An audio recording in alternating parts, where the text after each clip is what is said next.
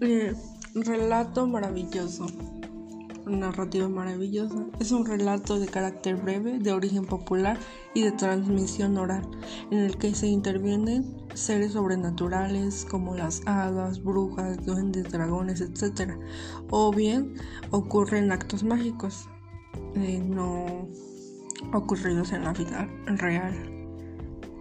Estos son relatos hechos extraordinarios, increíbles, en los cuales intervienen generalmente, como ya les dije, las hadas, gigantes, ogros. Todos estos seres tienen grandes poderes y realizan conjuros buenos o malos.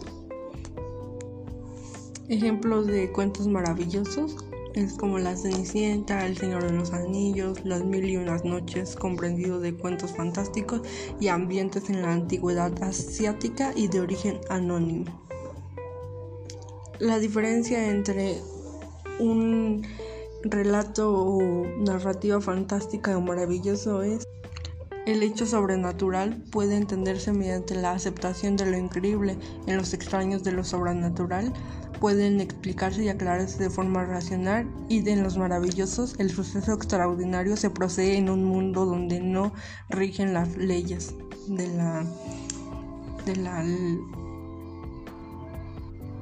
de la, perdón, de la realidad cotidiana. El adjunto están en los relatos extraños y fantásticos.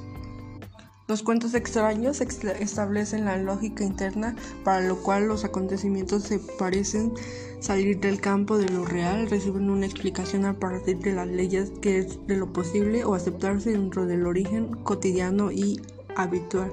Los cuentos maravillosos proponen un verosímil donde lo sobrenatural es ley, por eso nada de lo que se les ocurra nos asombra. Hechizos, transformaciones, etc. Ejemplo de lo que ocurre en la Cenicienta. La Cenicienta y el príncipe se enamoran y bailan sin parar, pero al dar la medianoche Cenicienta sale corriendo perdiendo uno de sus zapatos o zapatillas, y a pesar de los malvados intentos de la madrastra y sus hijas, finalmente el zapato de la Cenicienta eh, que se casa con el príncipe. Es decir, que observamos que en la Cenicienta no falta ninguno de los elementos típicos del cuento maravilloso. Una ironía se enfrenta al agresor, interviene un objeto mágico, aparecen fórmulas mágicas, canciosas de aves o petición de ayuda por parte de Cenicienta. Entonces es decir que el cuento de Cenicienta es como narrativa maravillosa porque pasan cosas no reales en la vida Cenicienta le pide ayuda a la hada haciendo uso de su varita mágica. Convierte una calabaza en una carroza dorada, el hada rosa con la varita mágica a Cenicienta y entonces la ropa sucia y estropeada que lleva la muchacha se convierte en un vestido precioso de princesa. Narrativa fantástica.